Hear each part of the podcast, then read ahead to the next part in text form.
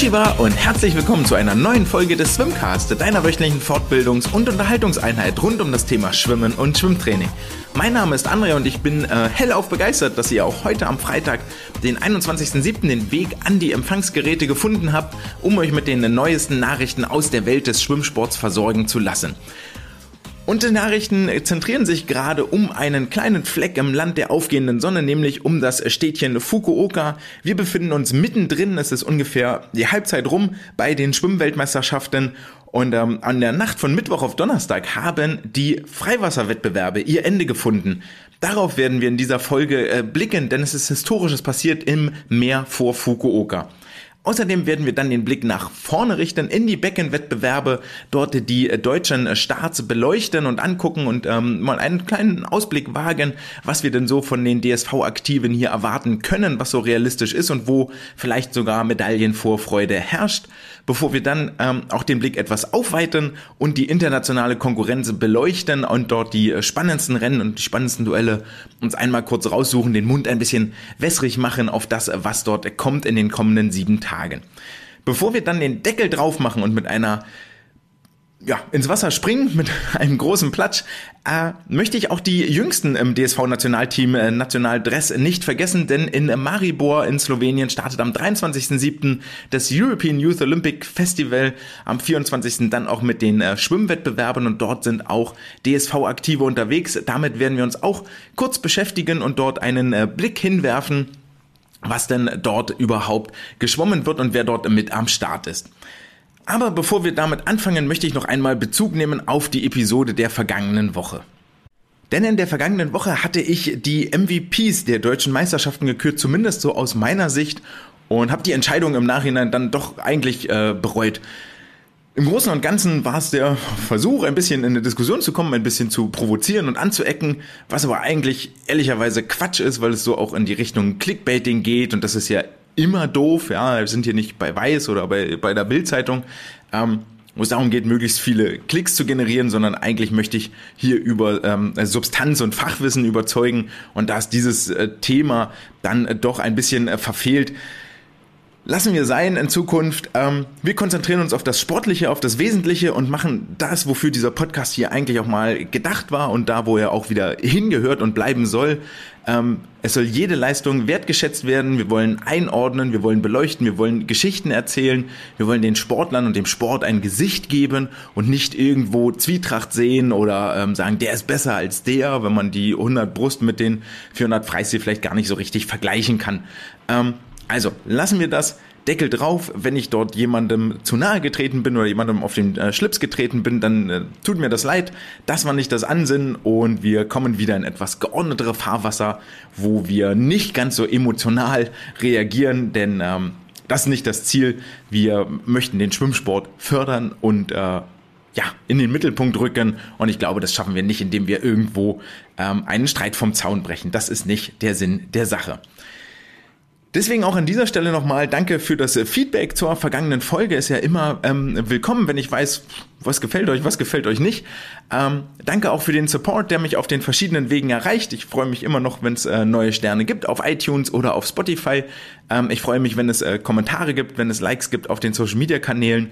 Und wem das alles nicht reicht, wer sagt, na, der arme Mann hier, der verhungert ja fast davon, äh, von so Sternchen auf Spotify kann man sich auch nicht ähm, viel leisten und soll er mal wieder Leute zum Interview einladen, der kann gerne eine virtuelle, eine Münze in die virtuelle Badekappe werfen unter paypal.me slash swimcast. Vielen Dank dafür an alle, die das äh, regelmäßig tun. Genug der Vorrede, wir beginnen mit den Nachrichten der vergangenen Woche und eine Nachricht ist es äh, deshalb, weil es in der vergangenen Woche stattgefunden hat und ähm, damit sind wir jetzt auch in Japan in Fukuoka gelandet. Denn in Fukuoka äh, starten die Freiwasserwettbewerbe seit der vergangenen Woche und es gab die äh, Rennen, ich glaube es fing an von Samstag auf Sonntag mit den äh, 10 Kilometer Rennen der Frauen, dann von Sonntag auf Montag die 10 Kilometer der Männer und von äh, Montagnacht auf Dienstagnacht, ach irgendwo kriegst du durcheinander, ist auch völlig egal. Auf jeden Fall ähm, hat sich der DSV und hier namentlich Florian Wellbrock mal wieder einen Eintrag in die Geschichtsbücher gesichert. Florian Wellbrock dieses Mal nicht ganz allein, nachdem er 2019 ja der erste Athlet war, der eine Medaille und dann war das auch gleich noch zweimal die Goldmedaille, sowohl aus dem Schwimmbecken über damals über die 1500 Meter Freistil und auch im Freiwasser über die 10 Kilometer holen konnte, ist er jetzt wieder mit dabei, wenn Freiwassergeschichte geschrieben wird. Diesmal allerdings nicht allein, sondern er brauchte Unterstützung von seiner Team- und Mannschaftskameradin Leonie Beck, die er seit zwei Jahren, glaube ich, in Italien trainiert und das Ganze fruchtet. Dort vor den Toren Roms ihr Domizil bezogen hat, um dort regelmäßig im Mittelmeer ihre Bahnen sind es ja nicht, aber ihre Meter, ihre Kilometer zu ziehen. Denn sowohl Florian als auch Leonie haben beide ihre 10 Kilometer Rennen für sich entschieden und dann auch nochmal zwei Tage später die 5 Kilometer Rennen beide für sich entschieden. Und das gab es tatsächlich noch nie, dass die gleiche Nation vier von vier Goldmedaillen über die Einzelstrecken gewinnt. Das ist ähm, historisch ja, das kann man nicht anders sagen. Das wird ab sofort in den Geschichtsbüchern niedergeschrieben sein. Und wenn dieses ähm, Quadruple, Double, wie auch immer man will, dieses doppelte Doppel, irgendjemand nochmal wiederholt, dann wird er für immer nur der Zweite sein, der das geschafft hat. Der DSV, das Team Deutschland, war hier ganz vorne dabei und ein Trendsetter.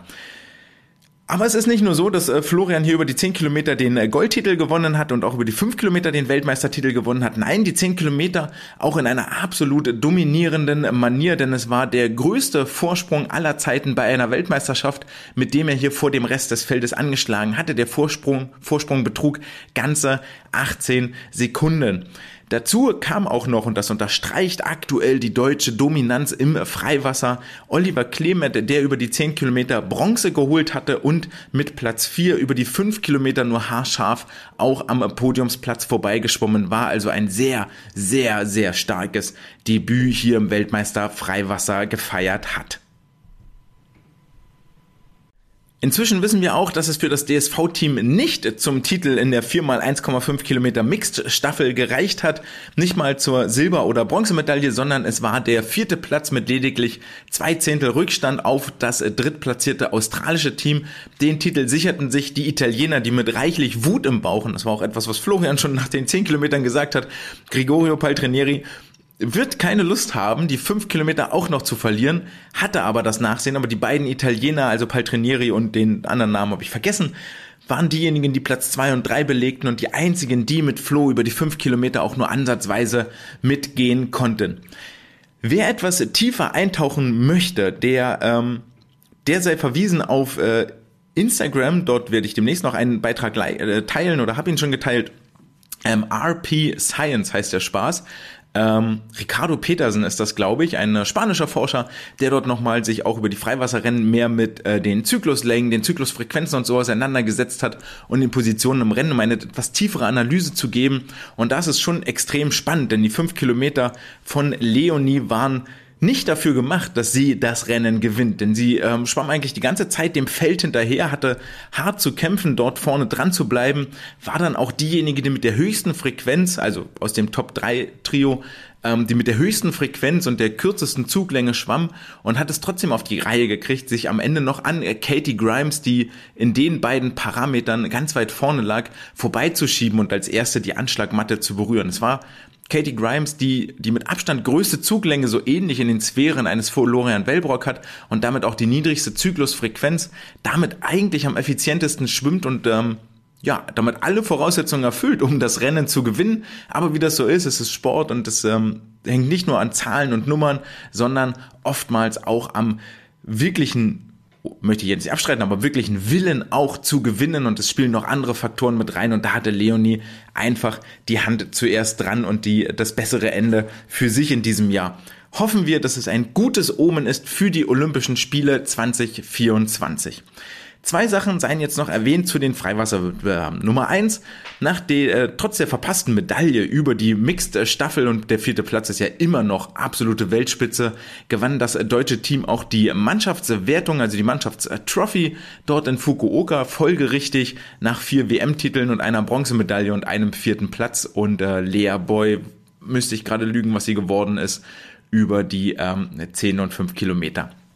Ähm, als zweites habe ich schon gesagt, Hoffentlich war das ein guter Fingerzeig für Leonie in Richtung Olympische Spiele und natürlich auch für Florian und natürlich auch für Olli Klemet, denn über die 10 Kilometer Distanz äh, sind die drei, sind die Medaillengewinner bei den Damen und bei den Herren schon sicher für Olympia 2024 qualifiziert.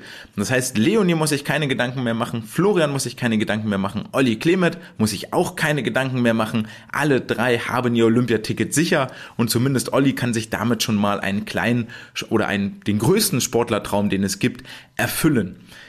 Heißt aber auch tragischerweise, dass damit zwei von zwei Männer-Startplätzen weg sind. Und das bedeutet für äh, Rob Muffels, dass er nicht bei Olympia in Paris am Start sein wird. Ärgerlicher, tragischerweise hat jetzt auch bei der Freiwassermix-Staffel das letzte WM-Rennen in seiner Karriere absolviert. Und jetzt äh, wird sich Rob mit Sicherheit einige Fragen stellen, wie es denn für ihn nun in Zukunft weitergehen wird. Abschließend zu den Freiwasserwettbewerben ähm, muss man, glaube ich, mal ganz klar festhalten und ich glaube, das kann man nicht oft genug betonen und das sollte man, sollten wir uns immer wieder vor Augen führen. Florian Wellbrock mit diesen Titeln, damals 2019 Becken und Freiwasser, jetzt mit den beiden Doppeltiteln über die 10 Kilometer und die 5 Kilometer, mit dem Olympiasieg über die 10 Kilometer vor zwei Jahren, mit der Bronzemedaille über die 10 Kilometer im vergangenen Jahr kann man mit Fug und Recht behaupten, dass er eine der prägenden Figuren in der Geschichte des Freiwasserschwimmens ist und sein Name steht da mit Sicherheit in einer Linie mit ähm, Thomas Lotz, der da auch zu nennen ist. Jetzt schon ist Florian eine der absolut prägenden Figuren der Freiwassergeschichte und hat aber schon vor einer ganzen Weile gesagt, dass er auch noch bis 2028, bis Olympia LA Los Angeles weiter schwimmen will. Also da können wir noch einiges erwarten und da kann noch einiges von ihm kommen. Und damit dann noch was kommt, müssen wir vermutlich gar nicht erst bis nächstes Jahr oder übernächstes Jahr oder was weiß ich wie lange warten, sondern können schon in der kommenden Woche den Blick auf die Beckenwettbewerbe richten. 2,50 Meter breit die Bahn, 50 Meter lang, alles abgetrennt mit Wänden am Start und äh, mit mit Wänden, ja, von Wand am Start und an der Wende, ähm, denn es geht ins äh, Becken in äh, Fukuoka. Und da stellt sich natürlich die Frage, ist, äh, wann die Leistungen, die jetzt Flo im Freiwasser gezeigt hat, waren die ein Vorgeschmack auf das, was uns im Becken erwartet. Ähm, er war gerade über die 10 Kilometer und auch über die 5 Kilometer in der letzten Runde extrem dominant, hat klar gemacht, wie er diese Rennen gewinnen will, nämlich von vorne weg. Und ähm, das ist eine neue Qualität, dass er von vorne Druck aufbaut, das Tempo hochhält und dann ähm, sollen die anderen mal gucken, wo sie bleiben. Das war auch schon eine siegreiche Taktik in äh, Tokio bei den Olympischen Spielen und hat sich jetzt auch wieder gezeigt. Völlig klar ist allerdings, dass die Anforderungen an den Körper im Freiwasser über die 5 und 10 Kilometer völlig andere sind als über die 1500 und 800 Meter. Wir haben in, in der Schwimmhalle, im Pool dort haben wir relativ ziemlich ziemliche Laborbedingungen. Ja, es wird nicht so warm, schwül, drückend sein, wie das dort draußen im Freiwasser war. Wir haben keinen Wellengang. Ähm, da kann man ganz anders schwimmen, da reagiert der Körper auch ganz anders drauf. Plus dem, dass die Belastungszeit eben nicht 50 Minuten oder eine Stunde 50 ist, sondern lediglich nur 15 beziehungsweise 8 Minuten. Und das bedeutet auch, dass die Beckenrennen sich in ein noch höheres Tempo entwickeln werden. Und da ist dann natürlich die Frage, kann Florian dieses noch höhere Tempo angehen? Ähm, es hat sich gezeigt, dass er daran gearbeitet hat. Ja, es war letztes Jahr bei der, bei der WM, wo er schon ähm, auf der letzten Bahn durchaus mit einem äh, Bobby Finke, der dort völlig neue Maßstäbe gesetzt hat, mithalten äh, konnte. Aber die Frage ist, kann er das über die gesamte ähm, Strecke auch tun? Für mich sind da taktische Tendenzen tatsächlich schon zu erkennen. Ähm, ich gehe davon aus eigentlich, und damit machen wir schon einen kleinen Vorblick auf die 1500, dass äh, Flo die 1500 von vorne attackieren wird. Eigentlich eine, eine Taktik, die immer Paltrinieri gefahren ist. Also werden die beiden, da gehe ich jetzt im Moment davon aus, dass sie sich dort vorne an die Spitze setzen werden und Druck aufs Feld aufbauen, ausüben werden, um den Abstand möglichst groß zu halten, um nicht auf den letzten 100, 150 Metern dort das Nachsehen gegen die Konkurrenz zu haben. Vor allen Dingen, weil du einem gewissen Robert Bobby Finker aus den USA auf den letzten 100 Metern aus dem Weg gehen möchtest. Und damit sind wir auch schon drin im Ausblick auf die Becken-Wettbewerbe äh, in Fukuoka im, in Japan. Das deutsche DSV-Team besteht aus insgesamt 19 Aktiven, die hier die Reise einmal quer über den halben Globus angetreten haben. Und damit haben wir mal wieder ein ziemlich großes Team dabei. Das ist, äh, das ist gut, das ist mit Sicherheit der Stimmung auch zuträglich, so eine etwas größere Gruppe, ähm, gerade wenn sie auf so erfolgreichen Athleten dann fußt, wie es das Magdeburger Team ähm, letztes Jahr in ähm, Budapest auch gewesen ist. Ähm, ist natürlich von Vorteil, ja, man hat weniger Hänger, man hat schneller auch mal eine Abwechslung nach links und rechts und ähm, das grundsätzlich empfinde ich das, auch als Teamleiter würde ich das immer als etwas Positiveres empfinden als so ein ganz kleines Team, aber da sind die Geschmäcker mit Sicherheit verschieden. Insgesamt von diesen 19 Aktiven sind elf Aktive mit Einzelstarts dabei. Ähm, das heißt, acht Sportler sind äh, mitgenommen worden, um ausschließlich in den Staffeln auf den Startblock zu steigen. Deutet natürlich schon an, dass wir hier alle Staffeln besetzt haben, alle bis auf eine. Dazu werde ich äh, gleich noch kommen. Elf Aktive mit Einzelstarts. Insgesamt gibt es 24 Einzelstarts. Ähm, und hier, ja, die meisten, die meisten Einzelstarts haben Isabel Gose und Lukas Mertens, die viermal ins Wasser springen werden. Dazu kommt für beide noch jeweils ein Staffelstart über die 4x200 Meter Staffel. Ähm, beide haben das gleiche Programm, schwimmen also die äh, 200, die 400, die 800 und die 1500 Meter Freistil. Kein ganz so leichtes Programm. Wir werden später nochmal aufschlüsseln, wie sich das so auf die Wettkampftage verteilt. Und da wird äh, einem ein bisschen Angst und Bange, ob die beiden diese äh, Halle überhaupt nochmal verlassen werden in den äh, kommenden sieben Tagen. Ebenfalls fünf Starts, aber dreimal in der Staffel und nur in Anführungsstrichen zweimal im Einzel hat Rafael Miroslav über die 100 und 200 Meter Freistil darf er alleine auf den Startblock steigen und dann in den Staffelrennen über die 4x2, 4x100 Freistil und in der 4x100 Meter Lagenstaffel wird er auf jeden Fall im Einsatz sein. Die Mixed-Staffeln sind noch nicht besetzt. Jetzt habe ich schon gesagt, die Staffeln sind ähm, das große Thema hier in Fukuoka und auch für den deutschen Schwimmverband natürlich.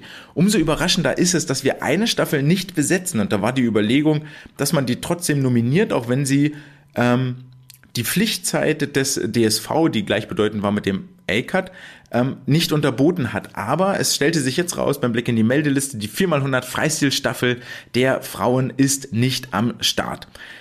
Heißt jetzt, hm, entweder verzichtet man für Paris 2024 generell auf eine Meldung dieser Staffel, was extrem schade wäre, weil das gerade eine Staffel ist, die wahnsinnig viel Potenzial hat, in ihrer Leistungsdichte auch Sportlerinnen zu motivieren, weiter im Training dabei zu bleiben und die Karriere fortzusetzen.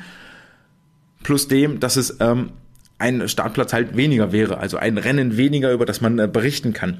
Heißt aber auch dann im Gegenzug, dass äh, die Damen dann mit der 400 Freistilstaffel nach Doha müssen im Februar, um sich dort für die Olympischen Spiele zu qualifizieren. Da werden sie mit Sicherheit nicht alleine. Die Freiwasserschwimmer haben schon angedeutet, ja, Doha, WM, machen wir mit. Ähm, da werden wir am Start sein. Das äh, bauen wir mit ein in den Saisonverlauf. Und ich glaube, da werden sich noch der ein oder andere wird sich da noch anschließen und die WM auch als Wettkampf-Highlight im äh, Anfang nächsten Jahres nutzen. Warum sind die Staffeln jetzt so wichtig? Die Staffeln sind deshalb so wichtig, weil sich A, die ersten drei in jedem Staffelwettbewerb automatisch wieder für Paris qualifizieren. Ich glaube, da können wir, sind wir nicht zu pessimistisch, wenn wir sagen, hm, wird ein ganz schwieriges Feld für die deutschen Staffeln. Ähm, das halte ich für ausgeschlossen, dass sie hier eine Medaille gewinnen. Sie können mit Sicherheit eine gewichtige Rolle im Finale mitspielen. Das ist völlig, das ist klar. Das ist auch letztes Jahr schon ähm, angedeutet worden.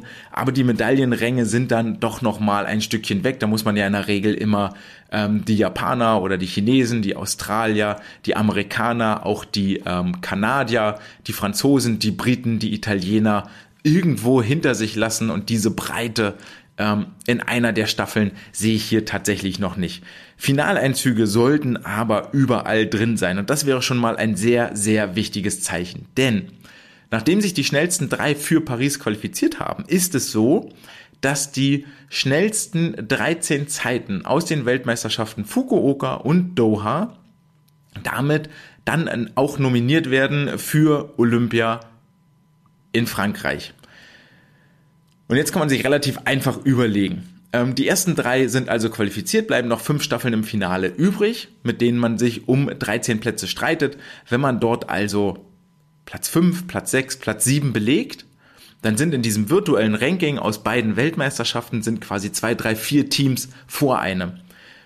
Das bedeutet auch, dass in Doha dann anschließend noch zehn Staffeln schneller sein müssten, als man jetzt hier in Japan geschwommen ist, damit man aus diesen Top 13 verdrängt wird. Und das darf völlig zu Recht als sehr, sehr unwahrscheinlich eingeschätzt werden, denn ähm, so stark ist, also dafür ist das deutsche Team einfach stark genug. Das muss man ganz deutlich sagen. Ähm, vermutlich wird es so sein, wer ins Finale schwimmt bei diesen Weltmeisterschaften, der kann schon mal sich überlegen, ob er den äh, Paris-Reiseführer bestellt im Buchhandel, denn das wird wohl zu 95 Prozent reichen, um dann auch sich für die Olympischen Spiele qualifiziert zu haben. Also die Staffeln haben eigentlich einen ganz besonderen Fokus und es war zumindest auch bei den Briten zu sehen in den Meldungen und so wurde es dort auch berichtet, ähm, dass einige Athleten auf Einzelstarts verzichten, um die Staffeln ganz sicher nach Paris zu bringen. Und damit kommen wir jetzt zu den Einzelstarts. Und ich gehe das Ganze so ein bisschen thematisch geordnet durch. Das heißt, wir ähm, widmen uns den verschiedenen Schwimmarten und ihr werdet sehen, wo das Ganze hinläuft. Aber wir bleiben jetzt noch auf den deutschen Bereich konzentriert und werden erst am Ende hin uns Richtung international ähm, bewegen. Fangen wir an mit den Kraul-Langstrecken, mit einer Erfolgsgeschichte aus den vergangenen Jahren. Ist ja gut, mit was Positivem einzusteigen. Heißt also, wir widmen uns den 400, 800 und 1500 Metern und arbeiten uns vom längsten zum kürzesten ist es nicht, aber zum 400 Meter Rennen vor. Über die 1500 Meter. Und ich nenne jetzt nur mal die Namen, die dort im Wasser schwimmen werden. Werden wir nämlich folgende Aktive sehen. Florian Wellbrock, Bobby Fink, Gregorio Paltrinieri, Lukas Mertens, Daniel Biffin, Sam Short, Mikhailo Romanchuk. Sieben Aktive, die eigentlich jeder für sich genommen alleine das Potenzial hat oder ein würdiger Weltmeister wäre weil sie alle in diesem Jahr schon gezeigt haben, wie schnell sie schwimmen können ähm, und wie flott sie unterwegs sein können. Und diese sieben, da können wir eigentlich fest von ausgehen, werden im Finale aufeinandertreffen.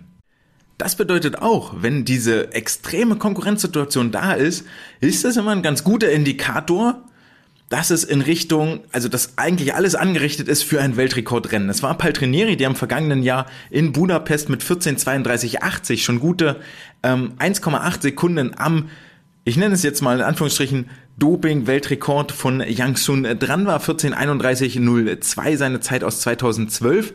Und wir können davon ausgehen, dass um Paltrinieri zu schlagen oder um hier den Titel zu holen, wird man in ähnliche Bereiche vorschwimmen und vordringen müssen.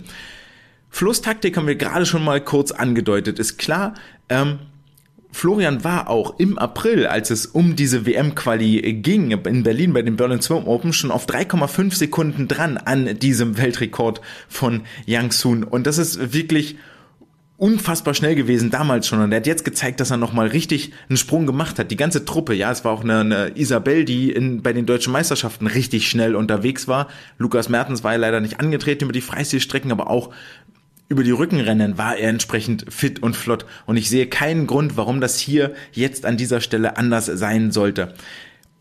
Zudem kommt, dass äh, Florian letztes Jahr über diese Strecke nur in Anführungsstrichen die Bronzemedaillen gewonnen hatte und das wird ihn nicht zufriedengestellt haben. Er wird hier zeigen wollen, dass er the man to beat über die 1500 Meter ist und zwar nicht nur in diesem Jahr, sondern auch in der Zukunft hinaus. Daniel Wiffen war in äh, der Ire war im April nur 200 langsamer als Florian Wellbrock, ähm, startet jetzt ausgeruht in dieses Rennen, ausgeruht, wenn man das so nennen darf, weil die 1500 ganz am Ende der Wettkampfwoche liegen. Ähm, auch er ist ein neuer Name, aber jemand, den man durchaus richtig, richtig ernst nehmen sollte. Und äh, Mikhailo Romanchuk, Lukas Mertens haben die gleiche Vorbereitung gemacht wie Flo Wellbrock und ich sehe also keinen Grund, warum auch die nicht topfit hier in dieses Rennen reingehen sollten. Das Einzige, was vielleicht hindert, ist, dass ähm, Lukas dieses Rennen auch ganz am Ende der Woche hat und er hat eine richtig, richtig taffe Woche mit seinen vier Einzelstarts und mit seinem ähm, einen Staffelstart. Werden wir gleich nochmal näher beleuchten, wie da die Woche so aussieht. Ähm, dieses Rennen hat aber also wir sind da weit weg von, von Rennen aus früheren Jahren, wo einer vorne wegschwamm und dann bettelt, äh, kämpft er gegen die Weltrekordlinie, die dort eingeblendet ist, sondern wir werden hier, glaube ich, wirklich etwas Kopf an Kopf erleben, was die, was, was 14 Minuten fesselnd vor dem Fernseher uns ähm, ähm, an das Sofa tackern wird.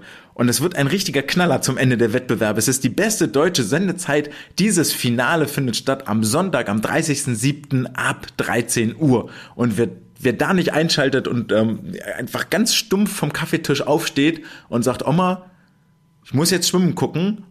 Und wenn du was Gutes erleben willst heute, dann guckst du einfach mit. Der, der hat das Schwimmen nie geliebt. Also Marker setzen, 30.07., 13 Uhr, da gehen die Finals los, die letzten, und da gibt es auch das 1500 Freistilfinale. Es wird eines der Rennen, über das wir im Anschluss an diese WM noch reden werden. Eine Stufe kürzer, fast die halbe Distanz sind die 800 Meter. Da finden die Vorläufe am Dienstag äh, Nacht statt, also von Montag auf Dienstag, um Dienstagnacht um 3.30 Uhr, am Mittwoch um 13 Uhr ist dann das Finale, ist natürlich etwas schwieriger, da von der Arbeit aufzustehen, aber nicht, ähm, nicht minder spannend dürfte das werden. Es ist das genau gleiche Starterfeld wie über die 1500, damit auch die gleiche Argumentation, ein Kopf-an-Kopf-Rennen. Es wird noch schneller vom Grundtempo her, es wird noch brutaler werden. Ähm, das wird richtig, richtig kräftezehrend, weil du dort du kommst da nicht mehr einfach so durch. Du wirst siebeneinhalb, acht Minuten am absoluten körperlichen Limit operieren müssen, um eine Medaille zu gewinnen. Florian geht hier als Vize-Weltmeister an den Start, hat also eine Silbermedaille aus Budapest mitgebracht und wird aber die Goldmedaille anstreben. Alles andere wäre ja auch vermessen. Gleiches gilt natürlich für Lukas Mertens, der sich auch hier über die 800 Meter in die Medaillenränge vorschwimmen möchte. Der Weltrekord über die 800 Meter steht bei 7 Minuten 32 und stammt äh, auch aus China von einem gewissen Lin Chang aus äh, China mit 7,32 aus äh, dem Jahre 2009. Da sind sie alle meilenweit von weg, also solide 7 Sekunden, das war ein unfassbares äh, Tempo damals. Die Top 6 und der sechste Platz ist Lukas Mertens, sind hier nur knappe zwei Sekunden auseinander. Über die 800 Meter ist das quasi nichtig. Das sind ähm, 16 Wenden, zwei Sekunden sind also roundabout 15 Hundertstel pro Bahn, pro Wende, die man hier schnell mal gewinnen oder verlieren kann.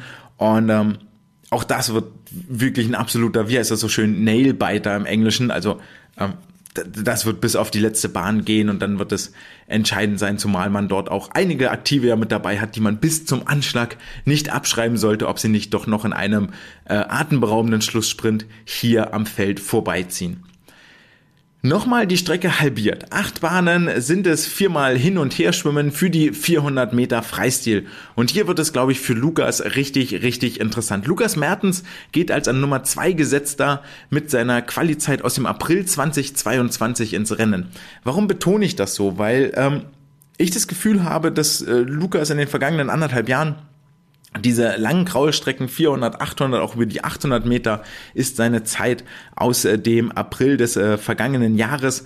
Ähm, seither nicht mehr richtig, richtig auf, auf diesem gleichen Niveau geschwommen ist. Und das möchte ich eigentlich sofort ein bisschen einschränken. Ähm, Lukas ist hier an Nummer zwei gesetzt. Ähm, an Nummer eins ist ein gewisser Elijah Winnington aus Australien. Und äh, dort ist er gesetzt mit seiner Zeit von den Weltmeisterschaften aus Budapest. Und auch Elijah ist diese Zeit offensichtlich seither nie wieder geschwommen. Also alle beide ähm, haben da durchaus noch Potenzial. Wobei man dazu sagen möchte, Lukas war zumindest, ähm, als es äh, bei, der, bei der WM war, war er sehr, sehr, sehr nah dran an seiner 400 Meter Zeit, die er damals in ähm, Stockholm war das bei den bei den Swedish Malmsten Swim Open, die 341,60 geschwommen ist. Also ähm, dass Lukas hier unfit reingeht, das ist äh, auszuschließen, sondern das Höhentrainingslager, das sie in der Sierra gemacht haben, das wird jetzt seine volle Wirkung entfalten.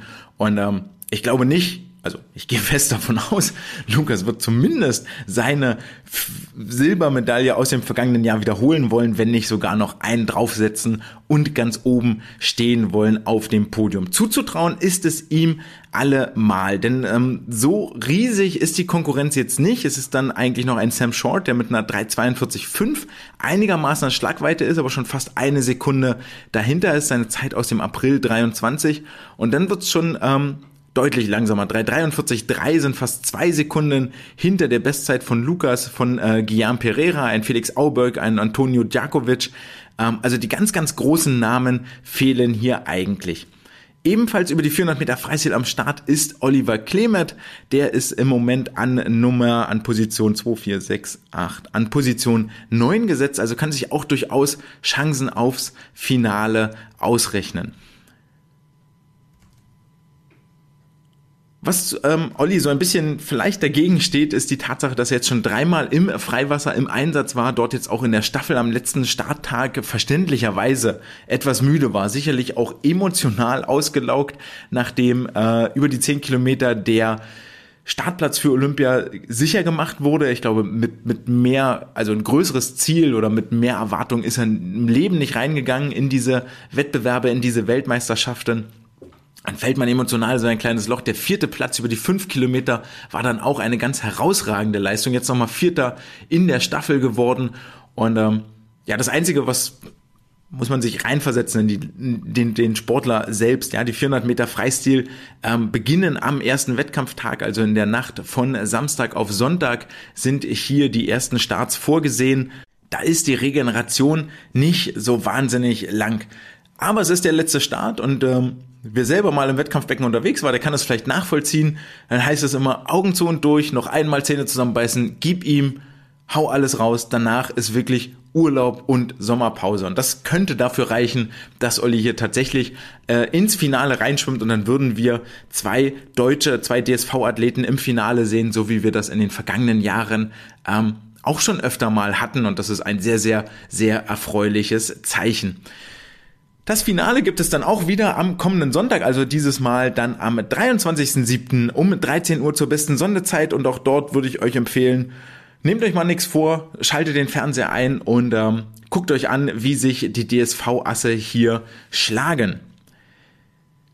Kommen wir damit von der männlichen auf die weibliche Seite und arbeiten uns hoch von den 400 Meter beginnen, denn auch die gibt es direkt am ersten Tag und da haben wir ähm, das Goldpärchen aus dem, aus der vergangenen Europameisterschaft, nämlich Isabel Gose und Lukas Mertens über die 400 Meter Freistil am Start.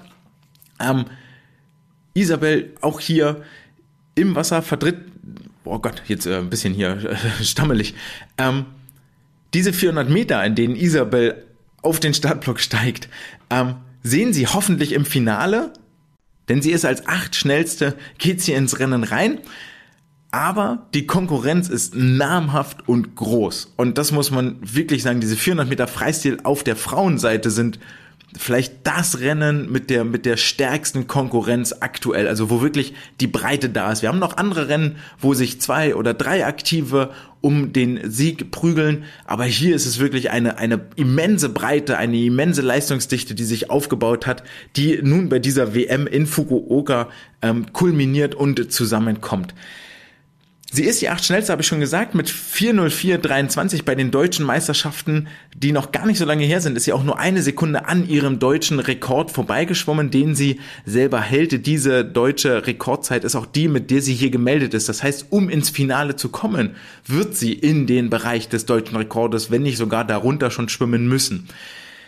Denn auch wenn sie letztes Jahr Fünfte geworden ist, die Konkurrenz ist immer noch sehr, sehr groß. Das heißt, Isa hat hier die Erfahrung, sie weiß, wie es ist, in einem starken Feld zu bestehen, sich durchzusetzen, eine Runde weiterzukommen, das kann man ja nicht abstreiten. Aber in diesem Jahr ist die ähm, Creme de la Creme des Freistilschwimmens versammelt hinter den Startblöcken. Es ist eine Summer McIntosh, es ist eine Ayan Titmus, eine Katie Ledecky, eine Erika Fairweather, eine Li Bingji, eine Lani Pallister, eine Bella Sims, die vor Isa ähm, platziert sind, bei denen bei keiner von denen ist eigentlich eine wirkliche Schwäche zu sehen. Hinter Isa ist noch eine Simona Quadarella und mit Isabel werden das dann neun Aktive, von denen eine zum Finale wird zugucken müssen. Und es fällt mir verdammt schwer, hier einen Namen zu nennen, den ich am schwächsten einschätze. Das wird ein, ein, ein Kopf-an-Kopf-Rennen, es wird ein, ein Kampf von der ersten bis zur letzten Bahn überhaupt eine Runde weiterzukommen. Das heißt schon die Vorläufe, Samstag nach 3.30 Uhr, also in der Nacht von Samstag auf Sonntag, 3.30 Uhr, die bieten schon reichlich Spannung. Aber ähm, irgendwie, ich habe das Gefühl, dass, dass Isa hier richtig performen wird. Und zwar aus folgenden Gründen. Zum einen war die Form bei den deutschen Meisterschaften schon richtig, richtig stark. dann hat sie inzwischen auch so viel internationale Erfahrung gesammelt, sei es jetzt bei den Olympischen Spielen gewesen, sei es bei den Weltmeisterschaften, sei es bei den Europameisterschaften und ähm, jetzt auch dann nochmal bei den DM in Berlin ohne ähm, Unterstützung vom Beckenrand von ihrem Coach von Bernd Berghahn, der ihr regelmäßig Zeichen gibt. Auch das eine neue Qualität. Das hat, haben beide betont, dass das ein neues Gefühl war und dass sie sehr, sehr happy waren mit den Rennen. Sollte sie und hat allen Grund dazu, mit viel Selbstbewusstsein in dieses Rennen reinzugehen, unter anderem, weil sie seit Jahren über die Distanz auf höchstem Niveau performt und abliefert. Ähm, Letztes Jahr Fünfte geworden über diese Strecke, Sechste über die 800 Meter, Achte über die 200 Meter. Also sie weiß, wie es ist, sich in ein Finale zu schwimmen und auch in diesem Finale zu ähm, äh, in das Finale zu schwimmen, in diesem Finale auch zu stehen, hat letztes Jahr bei den Europameisterschaften einmal den kompletten Medaillensatz über diese Strecke über die 400, 800 und 200 Meter gewonnen, die 400 Meter Europameisterin geworden, 800 Meter Vize-Europameisterin und über die 200 Meter die Bronzemedaille geholt. Also es ist es ist alles angerichtet, um jetzt hier im Scheinwerferlicht dieses, ähm, möchte nicht schon wieder das Wort historisch in den Mund nehmen, im Scheinwerferlicht dieses, dieses wahnsinnig starken Rennens zu scheinen. Über die doppelte Distanz ähm, sehen wir auch Isa auf dem Startblock. Und wie bei den Männern ähneln sich die Starterfelder sehr. Auch hier sehen wir wieder eine Katie Ledecky, eine Ariane Titmus, eine Lani Pallister, eine Erika Fairweather, die Mona Quadarella, Isabel Gose und Li Bingji sind dann auch die sieben Namen, die relativ sicher ihr Finalticket buchen sollten. Ähm, für Isa wird es hier dann darum gehen, über die 800 Meter Freistil vielleicht den deutschen Rekord von Sarah Köhler, jetzt Weltbrock, anzugreifen. 8 Minuten 16 ist nur in Anführungsstrichen dreieinhalb Sekunden weg. Und als zusätzlicher Bonus on top wäre es vielleicht dann nicht nur ein Eintrag in die deutschen Rekordbücher, sondern auch ein Edelmetall. Und zwar mit 8,16 schwimmt man schon in Richtung Medaille. Letztes Jahr bei den Weltmeisterschaften war sie noch Sechste über diese Strecke und äh, auch die 800 Freistil sind ein Rennen, das im, in der Primetime stattfindet am Samstag um 13 Uhr, also nächste Woche Samstag um 13 Uhr sind dann hier die Finals. Und damit kommen wir zur letzten Strecke über die 1500 Meter Freistil. Auch hier sehen wir Isa am Start und potenziell ist es vielleicht das schwerste Event für sie. Warum sage ich das so? Das ist nicht nur, weil sie die 1500 Meter noch gar nicht so lange international in ihrem Portfolio hat. Ähm, es hat sich erst im vergangenen Jahr so aufgebaut und in diese Richtung entwickelt, sondern auch, weil sie bei den äh, deutschen Meisterschaften mit 15,56 acht Sekunden unter ihrer äh, alten Bestzeit blieb. Das erste Mal überhaupt offensichtlich unter der 16 Minuten Marke und diese Zeit, die sie da geschwommen ist, die 1556, reicht am Ende des Tages in Anführungsstrichen nur zu Platz 7 in dieser besten Liste. In der Meldeliste ist sie mit 16.05 noch drin, das drücken wir mal getrost beiseite. Aber ähm, da gibt es einige, die noch ein gehöriges Wörtchen mitreden möchten. Und ähm, um ins Finale zu kommen, wird sie ziemlich sicher wieder in einem ähnlichen Bereich schwimmen müssen. Das heißt, selbst im Vorlauf muss schon wahnsinnig viel richtig laufen für Isa, damit sie hier ähm, sich in der Nacht von, ähm, ja, von Montag auf Dienstag, in der Nacht von Sonntag auf Montag, damit dann Dienstag 13 Uhr das Finale für sie auf der Karte steht. Nichtsdestotrotz, glaube ich, ist nochmal deutlich geworden, dass wir über die Langstrecken 4, 8, 1500 sehr, sehr, sehr gut dastehen im internationalen Vergleich. Auch wenn auf der Frauenseite Isa gerade die einzige ist, die so ein bisschen die Fahne hochhält, ähm, da ist ja reichlich leistungsstarker Nachwuchs da, der, der von unten nachdrückt. Bei den Männern ist es ja eher ein Überangebot. Grüße gehen raus nach Hannover. Ähm, alle, alle, die dort auf den Startblock steigen, haben final Chancen, Ambitionen, wenn nicht sogar Medaillenambitionen. Also das ist wirklich das Glanzstück, das wir als DSV hier nach außen tragen sollten. Gehen wir in die kürzeren Strecken über die äh, Freistil, ähm, über den Freistilstil. Oh Gott. Äh, 50, 100 und 200 Meter. Über die 200 Meter sehen wir auch Isabel Gose, Lukas Mertens am Start und äh, wir bleiben mal auf der Damenseite stehen. Ähm, denn die Vorläufe über die 200 Meter Freistil sind am, äh, in der Nacht von Montag auf Dienstag um 3.30 Uhr. Und damit kommen wir mal zum Zeitplan, den ich hier schon ein paar Mal angeteasert habe, den Isabel so vor sich hat. Das Programm ist nämlich richtig, richtig tough. Die Wettbewerbe starten am Sonntag mit den Vorläufen über die 400 Meter Freistil und mit dem möglichen Finale über die 400 Meter Freistil. Am Montag früh geht's dann für sie über die 1500 Meter Freistil in den Vorlauf, bevor es dann am Dienstag früh den 200 Meter Freistil Vorlauf gibt und Nachmittag möglicherweise das 1500 Kraul Finale und das 200 Freistil Halbfinale. Am Mittwoch hat sie dann frei oder das 200 Freistilfinale, je nachdem. Am Donnerstag kommen dann die 4x200 Meter Freistil mit den Frauen. Hier auch das Vorlauf im ähm, Morgen und am Nachmittag dann das Finale, bevor es am Freitag in den 800 Meter Freistilvorlauf geht und am Samstag ins 800 Meter Freistilfinale. Es folgt dann der Sonntag als letzter Wettkampftag, der für sie keine Strecke bisher bereithält. Warum habe ich das Finale so in Anführungszeichen gesetzt über die 200 Meter Freistil? Das ist die kürzeste Strecke und die Tendenz bei Isabel geht ja eher Richtung äh, längere Strecken. Klar, wir sind ja auch irgendwo in Magdeburg unterwegs. 200 Meter ist ja schon ja, Sprinttraining, möchte man fast sagen. Platz 12 in der Meldeliste aktuell, damit auch die einzige Deutsche, die hier am Start ist, die einzige Deutsche auch, die zuverlässig unter der 2-Minuten-Marke schwimmt. Und es wäre sehr, sehr schön, wenn sich da in den kommenden Monaten oder auch schon bei diesem Wettbewerb sich noch ein, zwei andere aktiver vortun, die dort in diesem Bereich wieder hinkommen oder sich neu hinarbeiten. Da hatten wir mal mit einer Julia Muzinski, mit einer Leonie Kuhlmann, die dort auch ganz zuverlässig Sub 2 geschwommen sind. Eine Nele Schulze hat das jetzt angedeutet, dass sie es auch kann. 1,56,8 ist die Meldezeit von Isa, damit knapp eine Sekunde langsamer als der deutsche Rekord, der damit auch unter ähm, in Gefahr steht, ähm, ist mit ist nicht unerreichbar, auch wenn die 200 Meter sicherlich aus den bekannten Themen gerade nicht derart im Fokus stehen. Vor allen Dingen ähm, brauchst du, glaube ich, über die 200 Meter Freistil viel Speed auf den ersten 100 Metern, viel Easy Speed, der, der dort nicht so ganz vorhanden ist, um dann ins Finale zu kommen. Und auch hier ist die Konkurrenz stark. Eine Shiban Hor, hier eine Ariane Titmus, Molly O'Callaghan, Summer McIntosh, Claire Weinstein, Erika Fairweather, Marit Steenbergen, Freya Anderson, Bella Sims. Damit sind wir schon bei neun Namen, die ich alle potenziell etwas leistungsstärker einschätze, auch in Anbetracht des Zeitplans ähm, den Isa hier vor sich hat. Also das Halbfinale geben wir als Ziel aus. Finale könnte wahnsinnig schwer werden. Wir erinnern uns zurück an die WM vom letzten Jahr, als es schon Probleme gab zwischen dem 1500 Meter Finale und dem 200 Meter Freistil Halbfinale. Da gab es auch schon mh, hm, äh, äh, Beschwerden, so wer sich das eigentlich ausgedacht hat, erst das eine, dann das andere am gleichen Nachmittag zu schwimmen, da das ja doch kollidiert. Ähm, damals hatte Isa den, den Wettbewerb angenommen, als, glaube ich, einzige sogar tut das jetzt auch wieder. Diesmal ist, glaube ich, die Reihenfolge etwas günstiger für sie. Es gibt erst das 1500 Meter Finale und dann das 200 Meter Halbfinale. Ähm, letztendlich soll das hier, glaube ich, das Halbfinale auch der Wettkampfhärte dienen. Ähm, Im letzten Jahr bei den Weltmeisterschaften stand sie noch im 200 Meter Freistil-Finale drin.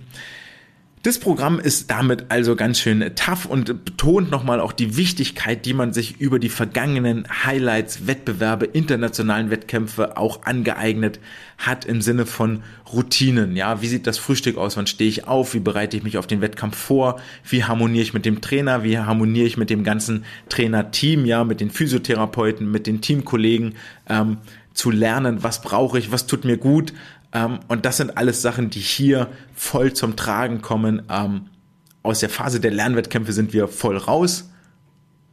Und jetzt kommen die Erfolge, jetzt können wir die Früchte ernten und dafür ist eigentlich alles angerichtet. Ja, die Leistungskurve ist da und ähm, wenn es für alle, das ist ja bei den deutschen Meisterschaften auch hinlänglich betont worden, es geht darum, hier die bestmögliche Leistung abzurufen und da bin ich dann doch guter Dinge. Die 200 Meter Freistil bei Lukas Mertens, ähm, der damit genau das gleiche Programm hat wie Isa, ähm, für ihn vielleicht ein anderer Schwerpunkt, eher in Richtung 400, 200 Meter verlagert, bei Isabel eher in die langen Strecken, aber das ähm, lassen wir jetzt mal so stehen und gucken, was die Zukunft so bringt. Das ähm, liegt in den Händen anderer zu entscheiden. Die Konkurrenz über die 200 Meter Freistil ist ähnlich leistungsstark wie ähm, bei, bei der Damenseite.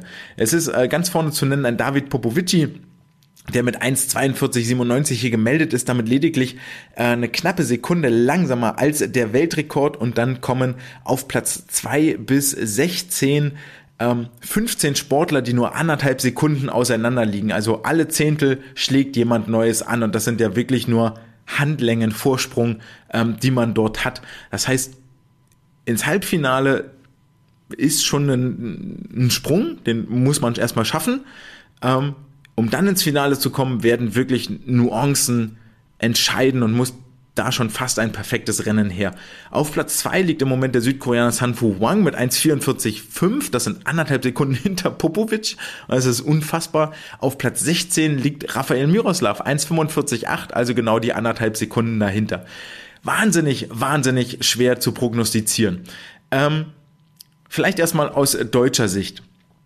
Ähm, ich denke, Lukas wird eine Medaille anpeilen. Ähm, 1,45,44 war seine Bestzeit ähm, aus dem April 22. Seine Saisonbestzeit ist nur drei Zehntel langsamer aus dem April. Ähm, das ist einige Monate her inzwischen und dass da richtig was passiert ist, haben wir inzwischen hinlänglich ähm, diskutiert. Er ist seither auch öffentlich kein Kraul mehr geschwommen und ich glaube, dass das ist mit Absicht passiert. Das ist mit voller Absicht passiert, dass er hier die Karten verdeckt hält und eigentlich nicht so richtig auf dem Schirm ist. Auch, auf den, auch in den internationalen Vorschauen spielt Lukas keine Rolle. Und ich habe so ganz leise irgendwo in mir drin das Gefühl, die Hoffnung, weil ich ein unverbesserlicher Optimist bin, dass hier richtig, richtig was geht für ihn. Und ähm, dass es vielleicht auch Richtung Medaille geht, dafür könnte eine 1,44 durchaus reichen. Und ähm, ja, das wäre eine, eine fantastische, fantastische Leistung für ihn oder sogar unter 1, äh, doch 1,44 wäre ja deutlich unter seiner Bestzeit aus dem vergangenen Jahr. Ähm, es wird, so viel steht fest, die 200 Meter Freistil ein richtig, richtig wildes Rennen und da kann Lukas aber auf jeden Fall mitmischen und ich hoffe auch einfach für mehr als nur Nagelstiche, Nadelstiche sorgen, sondern richtig richtig der internationalen Konkurrenz wehtun und seinen Namen aufs Tableau pressen und sagen, hier bin ich, ich kann auch schwimmen. So, viel Spaß nächstes Jahr ähm, bei den Highlights, die da kommen. Für Raphael wird es in erster Linie darum gehen, sich sicher fürs Halbfinale zu qualifizieren und dann dort das Bestmögliche abzurufen. Er hat ja deutlich gemacht, ähm, dass er ähm, das Halbfinale auf jeden Fall als Ziel hat. Finale wäre ein absolutes Riesending, aber auch nicht ausgeschlossen. Er hat gesagt, die 200 Meter Freistil liegen ihm etwas eher als die 100 Meter in diesem Jahr. In Berlin fand ich, sahen die 1,46,3, die er da schwamm, schon sehr, sehr entspannt aus, halbe Sekunde langsamer als das, was er letztes Jahr abgeliefert hat. Also da, da ist mit Sicherheit einiges möglich. Da liegt noch viel, viel Potenzial rum, gerade auf den ersten 100 Metern. Wenn wir uns noch kurz widmen wollen, dann gucken wir uns mal den äh, Wettkampfplan von Lukas Mertens an. Er fängt auch am Sonntag an mit den ersten Starts 400 Meter Freistil, Vorlauf und Finale. Dann geht's am Montag weiter mit den 200 Meter Freistil, Vorlauf und Halbfinale, bevor es dann am Dienstag mit den 800 Kraul Vorläufen äh, beginnt der Tag und der Tag endet mit dem 200 Meter Freistil Finale. Am Mittwoch folgt dann das 800 Meter Freistil Finale. Donnerstag ist ein Ruhetag, Freitag Staffel 4x200 Freistil, Vorlauf und Finale, Samstag 1500 Freistil Vorläufe, Sonntag 1500 Meter Freistil Finale. Und dann bist du auch so solide sechs Kilometer im Wettkampftempo im Becken unterwegs über sieben Tage. Grüße gehen raus. Marian Plöger hat da ja in der vergangenen Woche schon mal Erfahrung damit gesammelt. Machen wir den Deckel drauf. Auf die graue Langstrecken, Kurzstrecke widmen wir uns Raphael. Wir haben die 200 Meter schon kurz angedeutet. Über die 100 Meter Freistil. Und das ist ein echt toughes Feld geworden über die 100 Freistil. Oder anders gesagt, die Deutschen haben da ein bisschen den Anschluss verloren. Dort steht er im Moment auf Platz 15. Und zwar mit seiner deutschen Rekordzeit vom vergangenen Jahr mit der 47,92. Völlig unnötig zu sagen, dass die 100 Freistil hier ein enges Feld sind. Es sind nur zwei Bahnen. Das kann man sich auch sparen, wenn es über 50 Meter geht. Wir mehr, nur, nur ein paar Hundertstel Unterschied. Ja, man, es ist einmal von links nach rechts schwimmen. Also, was erwartest du für Vorsprünge? Ähm, um das deutlich zu machen, um hier ins Halbfinale zu kommen, wird es schon fast in Richtung deutscher Rekord gehen müssen.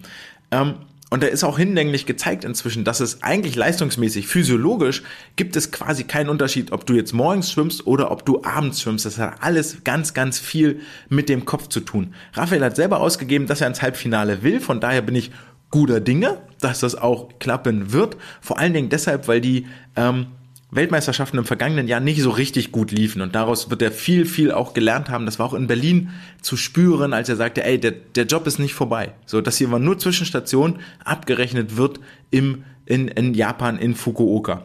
Es sind inzwischen auch seine dritten Welttitelkämpfe. Das war mir neu, war 2019 in Guangzhou schon dabei, letztes Jahr dann in Budapest und dieses Jahr in Fukuoka. Also da ist einiges an Erfahrung da und er wird daraus gelernt haben. Ähm, Mittwoch sind sie, die 100 Meter Freistil.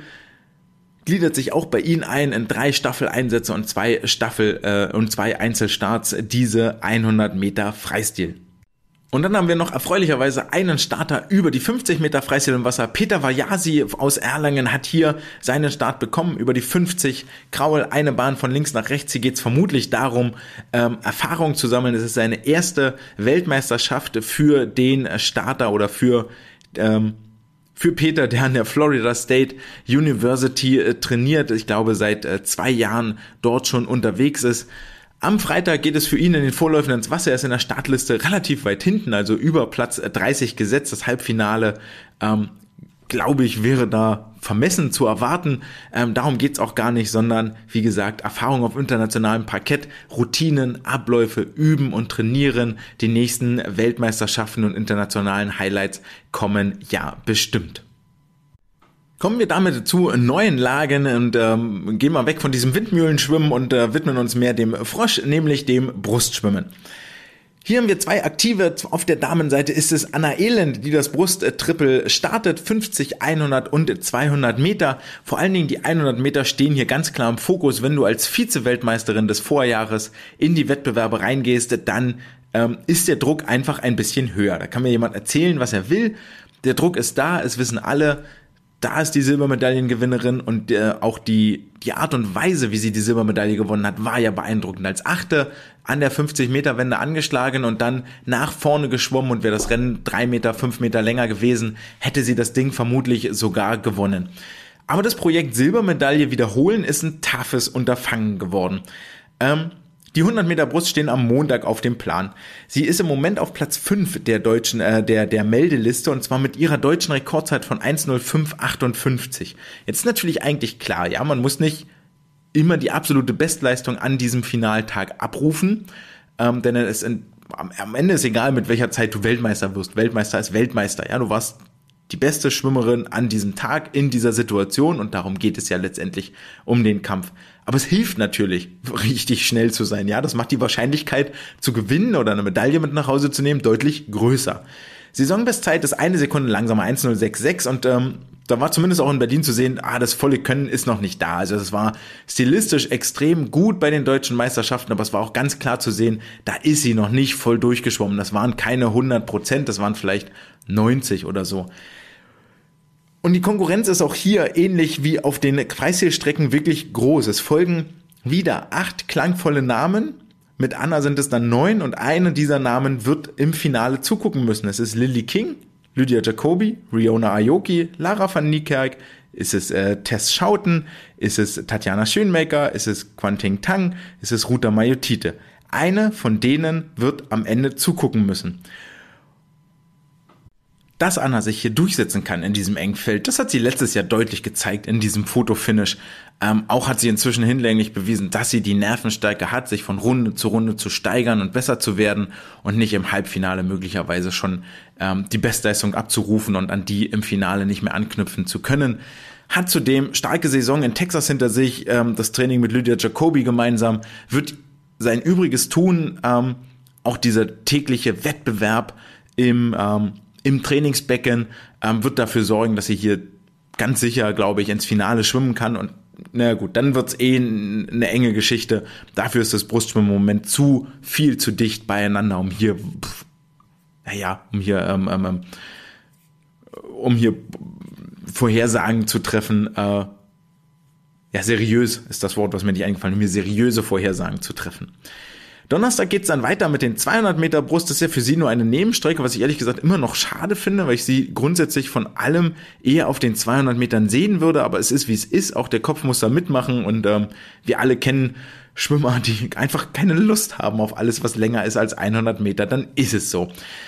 Ähm, hier wäre sie aber im April beinahe schon deutschen Rekord geschwommen, war nur 11 Hundertstel weg und ich ähm, glaube, dass wenn sie hier in den ähm, bei den Wettbewerben dann an diesen deutschen Rekord oder da sogar drunter schwimmt, dann äh, kann es auch für sie hier Richtung äh, ah ja gut, Richtung Finale ist dann nochmal eine, eine Hausnummer, es wird wohl irgendwo mit einer 2,23 weggehen, aber dann hat sie äh, nochmal eindrucksvoll unter Beweis gestellt, dass sie im Moment zur, naja, in Deutschland auf jeden Fall über die Bruststrecke nicht zu schlagen sein wird.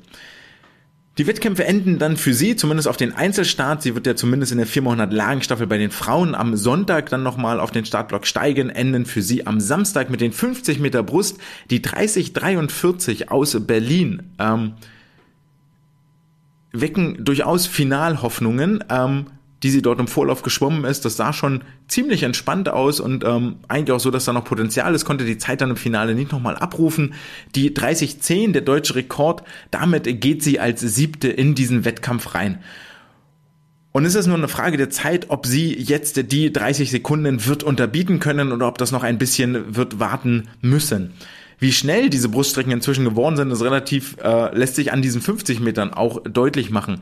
Denn die Top 5 gemeldeten sind alle unter 30 Sekunden unterwegs. 2019 in Guangzhou war Lily King noch die einzige, die unter 30 Sekunden geblieben ist. Inzwischen ähm, musst du sicher, und zwar nicht nur ein bisschen, sondern sicher deutlich unter 30 schwimmen, um in der Medaillenvergabe ein Wörtchen mitreden zu dürfen. Das ist schon wirklich erstaunlich, was hier alles passiert ist. Die gleiche internationale Entwicklung hat auch das Brustschwimmen bei den Männern durchlaufen. Und hier haben wir mit Lukas Mazerat und seit vorletzter Woche auch mit Melvin Immodu zwei Athleten dabei, die zumindest über die 100 Meter in Richtung Finale streben. Und es muss schon ganz klar gesagt werden, um hier äh, ins Finale zu kommen, wirst du ziemlich sicher unter der 59 Sekunden Marke schwimmen müssen. Und das bedeutet für Lukas dann auch, dass es in Richtung deutschen Rekord geht, 58,95 von Fabi Schwingenschlögel, ganz klar, das ist das Ziel, was er hier für die WM hat. Wenn es dann nicht fürs Finale reicht, wird das alles fein sein, damit wird er zufrieden sein können, dann weiß man auch, wo man steht, aber nachdem es in London mit 59,09 und in Berlin mit 59,12 schon zweimal denkbar knapp an dieser Schallmauer dran war, ähm, ist jetzt klar, hier geht's um die 58, die vor dem Komma doch bitte stehen soll. Immer wieder überraschend für Lukas oder immer wieder ähm, schön zu sehen bei Lukas ist eigentlich, dass er es tatsächlich schafft, sich von Runde zu Runde zu steigern, vom Vorlauf zum Halbfinale zu einem möglichen Finale bei den Europameisterschaften zum Beispiel. Ähm, hängt sicherlich auch damit zusammen, dass er, dass da sein Coach Magia Sondara explizit an diesen Rennverläufen, an diesen Steigerungen auch arbeitet. Mark ist auch selber mit vor Ort und äh, Lukas mit seinen ersten 23 Jahren doch auch international schon sehr erfahren. Mhm. Einen zweiten Start gibt es für Lukas auch noch, nämlich über die 50 Meter. Hier geht er mit der Bronzemedaille aus den Europameisterschaften des vergangenen Jahres auf äh, den Start, zumindest hat er die virtuell ähm, um den Hals hängen, ist im Platz 9 im Moment in der Meldeliste mit 26,99, sagt von sich selber, dass Start und Übergang wirklich noch ausbaufähig sind.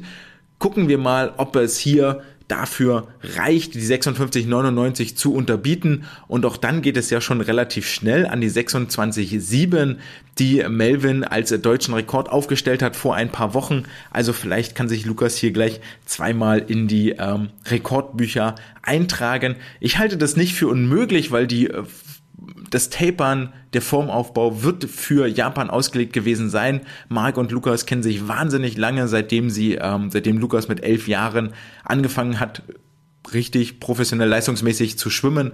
Ähm, das heißt, die wissen, wie so eine Wettkampfvorbereitung aussieht, eine Vorbereitung auf den Höhepunkt.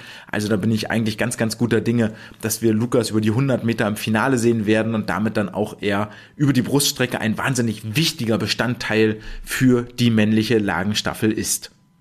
Kommen wir damit zum Delfinschwimmen und wir bleiben beim männlichen Part bei Erik Friese. Er darf die 100 Meter Delfin absolvieren, 51,72 seine Qualizeit, das bedeutet Platz 23 nur in der Weltbestenliste oder in der Meldeliste. Und dieses fiese Wörtchen nur nehme ich jetzt mal einfach raus, weil die 51,72 waren ähm, für ihn auf jeden Fall echt nicht, waren für ihn wirklich eine ganz, ganz starke Zeit. Ähm, die ist ja im April Investment bei der Qualifikation geschwommen. Das ist auch gute drei Monate her. Und wir erinnern uns, wenn wir sagen, ey, die Magdeburger sind im April so schnell gewesen, seitdem eigentlich nicht mehr, naja gut, im Falle von Lukas nicht mehr so richtig, Isa ja schon, ähm, dann sollten wir hier Erik das auch zugestehen. Auch wenn das alles in äh, Berlin noch ein bisschen steif aussah, so war zumindest ähm, mein Eindruck, so richtig flippig, beweglich, explosiv, schnell, all das, was man fürs Delfinschwimmen braucht, ähm, war da nicht so richtig dabei, weshalb ich diesen Start als kleine Wundertüte empfinde. Halbfinale sollte das Ziel sein. Ich denke, da fehlen so ungefähr drei Zehntel. Die 51,4 ist ihm aber durchaus zuzutrauen. Ähm, für ihn ja auch äh, noch nicht so wahnsinnig viel internationale Erfahrung dabei, also durchaus möglich, dass hier noch eine Steigerung passiert um die entscheidenden Zehntel.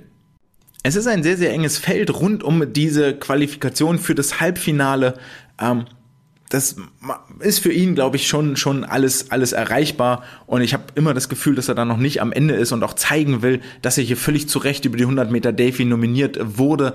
Der ähm, Wettbewerb über die Delfin-Strecken wird ja im kommenden Jahr noch einiges an Fahrt mit aufnehmen. Ein Björn Kammann hat gesagt, dass es sein Fokus eigentlich ist in den kommenden zwölf Monaten. Ein Marius Kusch wird auch nochmal mit zu Olympia wollen. Ein Tobias Schulrath wird dabei nochmal eine Rolle spielen. Und dann ist ein Erik Friese. Und damit haben wir vier Aktive, die sich zum zumindest um einen Staffelplatz kämpfen. Also wer das Delfin-Schwimmen gewinnt, wird sehr sicher mit zu Olympia fahren. Erik hat die Erfahrung schon mal gesammelt, Marius hat die Erfahrung schon mal gesammelt, Tobi und Björn noch nicht.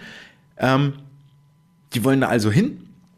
Also der, wer die Delfin-Strecke gewinnt, der wird mit der Lagenstaffel zu Olympia fahren und das werden sie alle vier wollen. Von daher ähm, wird Erik hier eine, eine Marke setzen wollen. Ähm, gerade was die Delfin-Strecke angeht. Waren, waren vor zwei Jahren mit in Tokio dabei, das sei der Vollständigkeit halber gesagt. Äh, Mitglied des Olympiateams in der 4x100 Meter Freistilstaffel, also da schon mal die äh, Luft der Ringe geschnuppert. Ja, Kommen wir zur Frauenseite damit. Ähm, Angelina Köhler ist hier natürlich diejenige, die im Fokus steht. Ähm, generell muss man sagen, auch wenn das jetzt hier die erste Berliner Athletin ist, die wir besprechen, das ist auch, glaube ich, die einzige, nee, ist es nicht.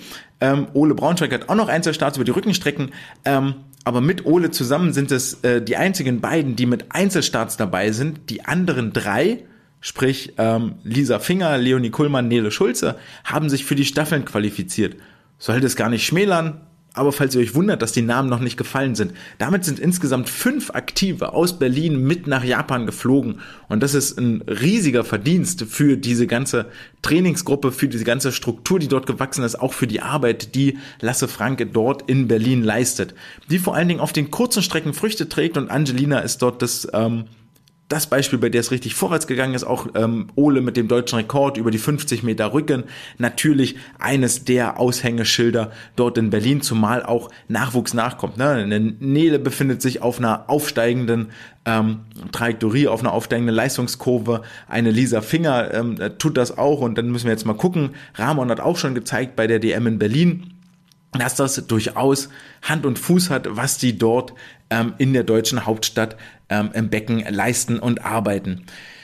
Für Angie natürlich ganz klar im Fokus die 100 Meter Delfin. Damit geht es auch direkt am Sonntag los, am ersten Wettkampftag mit dem Vorlauf und dem Halbfinale. Sie hat sich ja mit dem deutschen Rekord 57,22 hier qualifiziert und in die Geschichtsbücher eingetragen. Das reicht in diesem engen Feld und am Ende reden wir über Weltmeisterschaften. Natürlich ist es eng. Ins Finale zu kommen bedeutet, dass du absolute Weltspitze bist. Selbst Platz 10, der im Halbfinale endet, bedeutet, dass nur neun Menschen auf diesem gesamten Planeten über diese Strecke schneller sind als du, besser sind als du. Und wie viel mehr Top-Notch willst du eigentlich sein? Das vielleicht auch an der Stelle nochmal gerade zu rücken. Weil nämlich dieser deutsche Rekord, 57,22, bedeutet aktuell Platz 10 in der Meldeliste. Ähm, das Finale wird aber sicherlich das Ziel sein und ich könnte mir gut vorstellen, dass du unter 57 Sekunden schwimmen musst, um sicher drin zu sein. Und das ist nochmal drei Zehntel schneller. Wo die jetzt so ganz genau herkommen sollen, ist mir ein bisschen schleierhaft, ehrlich gesagt. Ähm, aber wenn Angie hier den Weg ins Finale schafft, dann ist sie auch in einer sehr, sehr illustren und namhaften Runde, wo wir, äh, ich sage jetzt mal sehr polemisch, wo sich die DSV-Athleten vor vier Jahren noch Autogramme abgeholt haben und jetzt einfach mit dazugehören. Es ist eine Tori Husk, eine Marie Wattle, eine Gretchen Walsh, eine Maggie McNeil, eine Emma McKeon, eine Yufei Shang, eine Louise Hansen, mit der sie dann auf den Startblock, auf die Startbrücke aufläuft. Und ähm, ja, dort das äh, schwarz-rot-goldene Banner wehen zu sehen, wäre schon sehr, sehr schön und ihr auch ähm, zu wünschen, weil es ein sehr, sehr erfolgreicher Jahresabschluss nochmal wäre. Möglich, möglicherweise, wie gesagt, sie kann vielleicht, sie kann eigentlich immer explodieren. Und gerade bei diesem ersten Start sind die, ähm, sind die Muskeln noch frisch. Also da halte ich dann doch einiges für möglich, was da noch gehen kann. Es folgen dann noch die 50 Meter Delfin am Freitag mit dem Vorlauf und dem Halbfinale. Hier geht sie auch als neun Platzierte ins Rennen. Also ein Finale ist durchaus im Bereich des Möglichen. Plus ähm, dem Staffelstart über die 4x100 Lagen Staffel bei den Frauen und ich denke auch in der 4x100 Mix Staffel wird sie auftreten. Die Mix Staffel wird wohl vermutlich ähm, Ole Rücken schwimmen, Lukas wird Brust schwimmen, dann wird Angie Delfin schwimmen und dann wird Lisa Finger war die schnellste Kraulschwimmerin, könnte ich mir aber vorstellen, dass das tagesformabhängig gemacht wird, ob das Lisa oder Nele werden über die 100 Meter Freistil.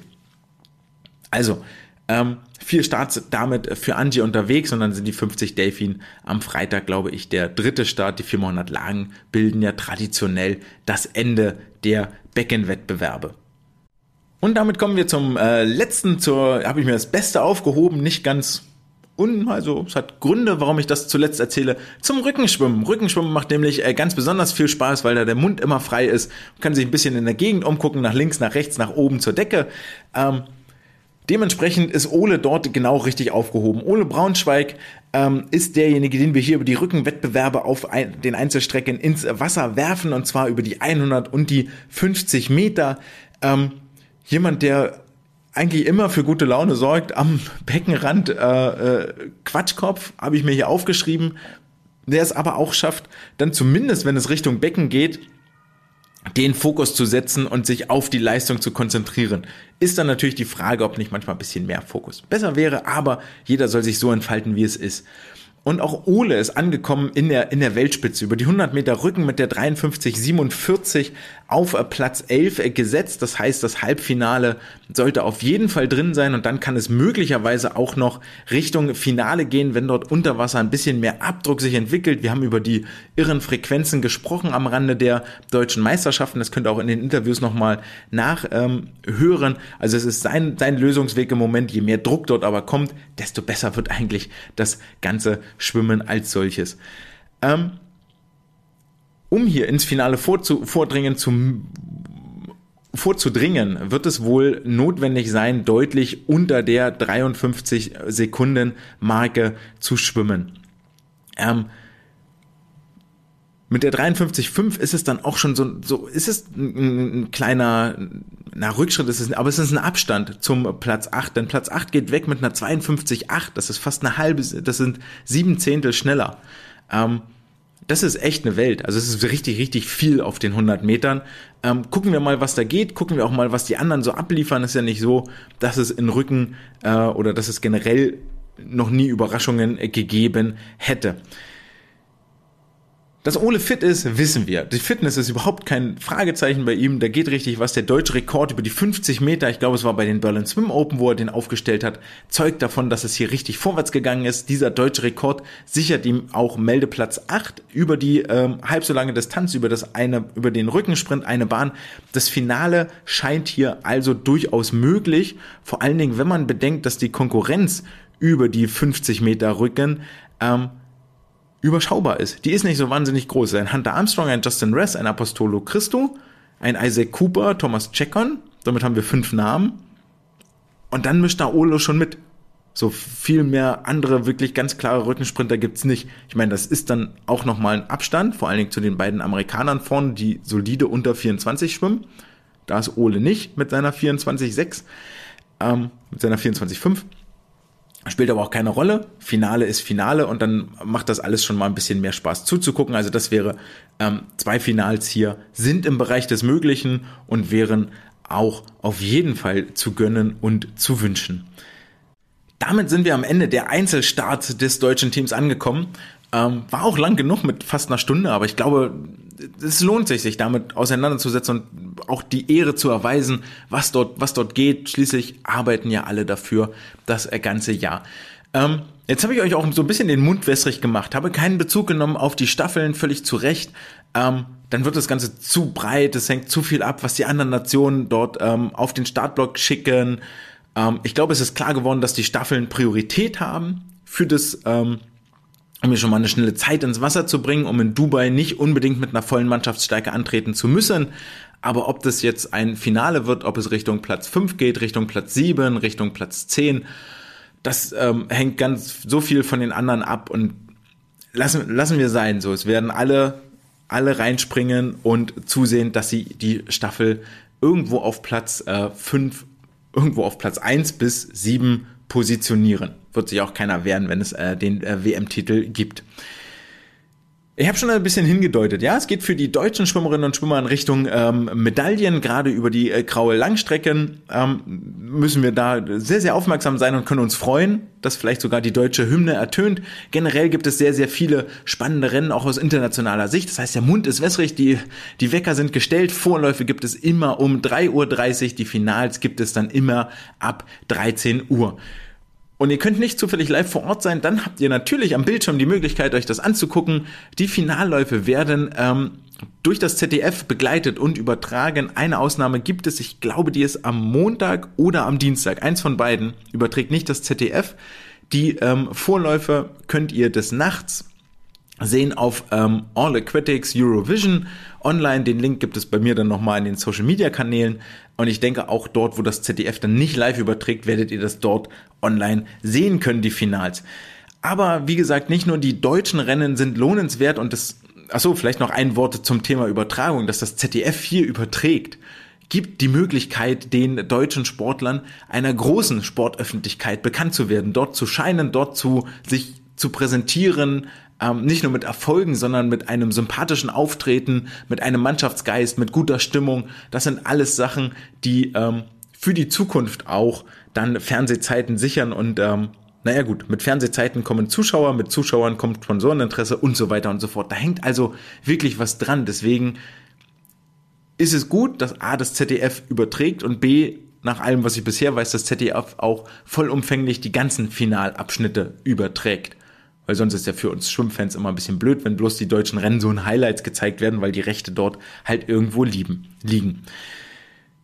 Generell muss man sagen, bei dieser WM, auch wenn das hier und da mal ein bisschen anders angeklungen ist, so richtig fehlt eigentlich niemand. Ähm, also niemand, der das Niveau wirklich nochmal angehoben hätte. Ja, es hat ein Adam Peaty verzichtet, ja, ein Chet Leclos hat verzichtet, ein Caleb Dressel hat sich nicht qualifiziert. Naja, die sind halt alle nicht da, weil sie nicht fit sind. So, weil sie sagen, ey, ich kann hier nichts dazu beitragen. Ein äh, Christoph Milak hat auch gesagt, ich verzichte, das macht die Delfin-Rennen auf einmal wahnsinnig weit offen, weil der, der absolute Dominator der vergangenen Jahre fehlt. Ähm, Christoph Milak aus äh, psychologischen Gründen verzichtet, hätte vielleicht leistungsmäßig was beigesteuert, gerade über die 200 Meter, wo er so weit weg ist vom Rest des Feldes. Ähm, das werden Weltmeisterschaften der Superlative. Das muss man ganz klar sagen. Wir haben im Schwimmsport aktuell eine Leistungsdichte, die ihresgleichen sucht. Das ist wirklich unfassbar. Ähm, und das gucken wir uns jetzt mal an, nachfolgend. Ähm, in aller Kürze, aber um da euch nochmal mitzunehmen, um euch vorzubereiten auf die ähm, Wettbewerbe. Wir werfen einen Blick Tag für Tag auf die olympischen Strecken, das heißt die 50 Meter Strecken lassen wir raus, Hundertstel Entscheidungen, da geht es um Tagesform, um kleine Nuancen. Ähm, klare Favoriten gibt's da, gibt's da ja wahnsinnig selten. Ähm, auch die Staffeln gucken wir uns nicht an aus den eben genannten Gründen. Ähm, das war letztes Jahr schon ein absolutes Staffel, Staffelfestival, also auch mit was so Weltrekorde angeht. Ich glaube, es war bei der Kurzbahn WM, wo ähm, acht Weltrekorde gefallen sind und sieben davon in den Staffeln. Das wird wohl so weitergehen. Ich sehe keinen Grund, warum das nicht so sein sollte, vor allen Dingen, weil es dort um die Olympiatickets geht. Deswegen ein Blick auf die Einzelstrecken Tag für Tag. Und ich habe tatsächlich gedacht, in all meiner Naivität, ja, es gibt so ein, zwei Highlight-Rennen pro Tag und dann skippen wir weiter. Eigentlich sind immer die ganzen Tage, die ganzen Finalabschnitte das, das Highlight. Es geht los am 23.07. mit den 200 Meter Lagen der Frauen. Summer McIntosh hat hier abgemeldet, um sich voll auf die 400 Freistil konzentrieren zu können. Dem sollten wir dankbar sein. Ähm, da fehlt durchaus etwas, aber es gibt immer noch eine Kate Douglas gegen Alex Walsh gegen Kaylee McKeon, ähm, die sich hier um die Medaillen kämpfen werden, wirklich mit unterschiedlichen Stärken. Kate Douglas viel über die Bruststrecken, McKeon über die Rückenstrecken, ähm, Alex Walsh, glaube ich, über die Delfin, ähm, wenn ich das jetzt richtig im Kopf habe. Und das wird wirklich spannend auch zu sehen, wo dort die einzelnen Schwimmerinnen ihre Stärken haben, die ausspielen und wer am Ende zuerst in die Wand kommt. Dann gibt's das 400 Meter Freistil-Finale bei den Männern. Das war schon Thema, dass das äh, spannend wird, ist wohl unstrittig. Die 100 Meter Delfin der Frauen waren auch schon Thema. Auch hier ein absolutes Stacked Field, gerade wenn man ähm, mit, mit allen Medaillengewinnern aus den vergangenen Jahren, die dort schon mit dabei sind. Auch das eigentlich ein Must-See. Die 400 Meter Freistil der Frauen waren auch schon Thema. Aber um das nochmal ganz klar zu sagen, hier kommt jetzt endlich das, worauf wir seit ewig warten. Die Weltrekordhalterin Summer McIntosh gegen die vormalige Weltrekordhalterin Katie, äh, Ariane Titmus gegen die davor Weltrekordhalterin Katie Ledecky.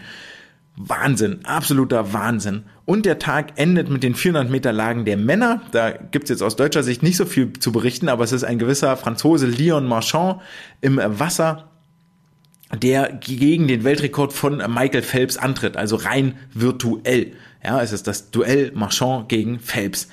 Ähm, was ich so interessant finde, ist, Leon Marchand ist 21 Jahre alt und es ist eigentlich schon ein unfassbarer Druck, der hier auf ihm lastet. Ähm, er war im Mai bei den französischen Meisterschaften nur vier Zehntel über dem Weltrekord geblieben und das war, glaube ich, am Ende der, der Titelkämpfe in Frankreich. Und eigentlich fragen sich nicht alle, ob er den Phelps-Weltrekord brechen kann. Dass das passieren wird, sind wir uns ja schon fast einig und das wird noch für wenig Augenbrauen sorgen. Viel eher ist die Frage, kann er der Erste sein, der die 400 Lagen unter vier Minuten schwimmt. Und da hat Phelps damals schon gesagt, naja, grundsätzlich hätte er das wohl auch schon gekonnt, aber aus den diversen ähm, Gründen hat er das äh, nie nie geschafft, ähm, weil die immer, weil die dann auch relativ unglücklich gelegen haben. Der Phelps-Weltrekord über die 400 Meter Lagen ist auch derjenige, der ähm, am längsten Bestand hat von allen Weltrekorden. Es ist der Weltrekord von allen, die am ältesten sind. Und auch das gibt dem Ganzen nochmal eine ganz besondere Bedeutung. 40384 ist der Weltrekord und ähm, ja, ich glaube, den sehen wir hier am Sonntag fallen. Gehen wir einen Tag weiter. 24.07. 100 Meter Rücken weiblich. Kelly McKeon gegen Regan Smith.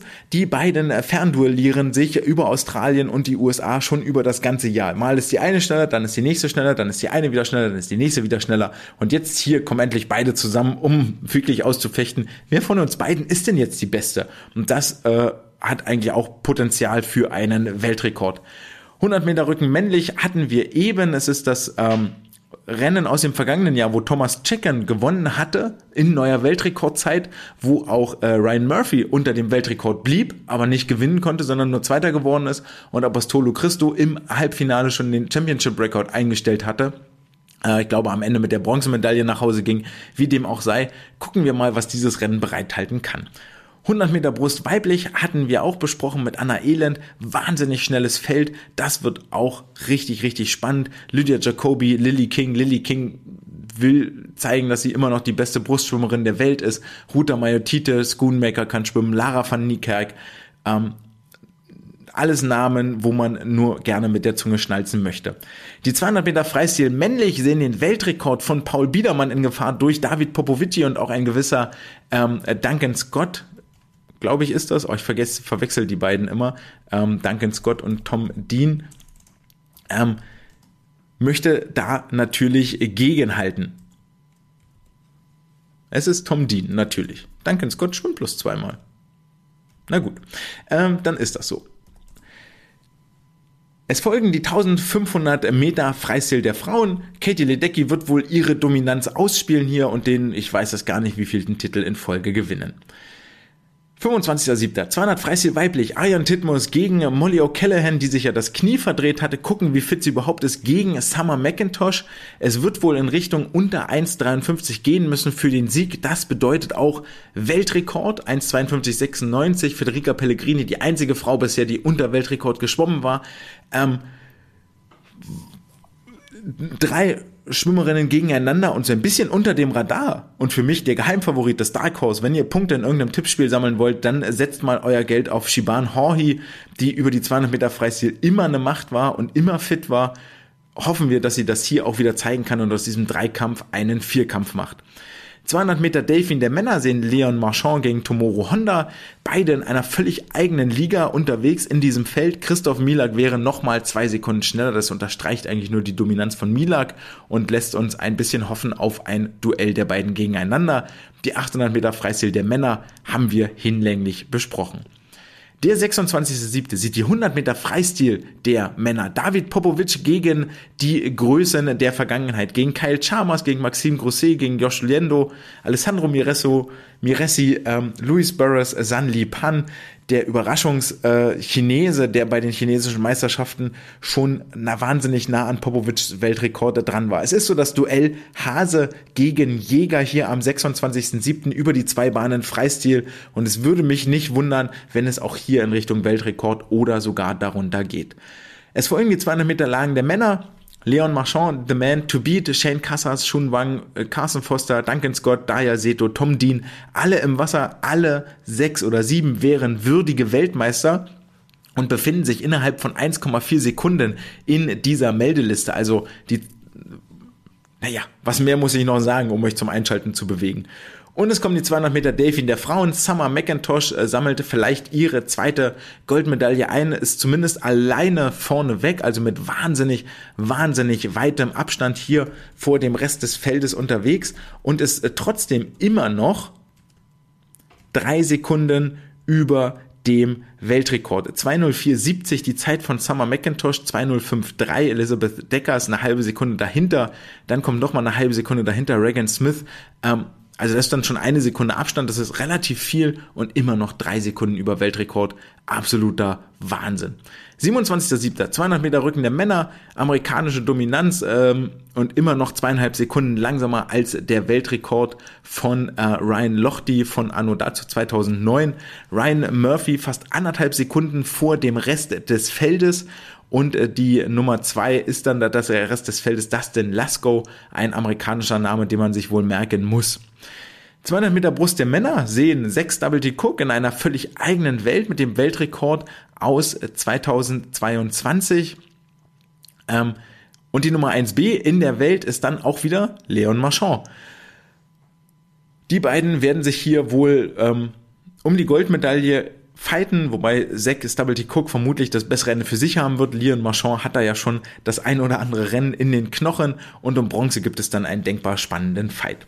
100 Freistil weiblich wird dann wieder richtig, richtig schnell. Emma McKean gegen Kate Douglas und Molly O'Callaghan. Shiban Horhy mischt mit Kate Douglas, Abby Weitzel, Marit Steenbergen. Die Top 6 befinden sich innerhalb von fünf Zehnteln.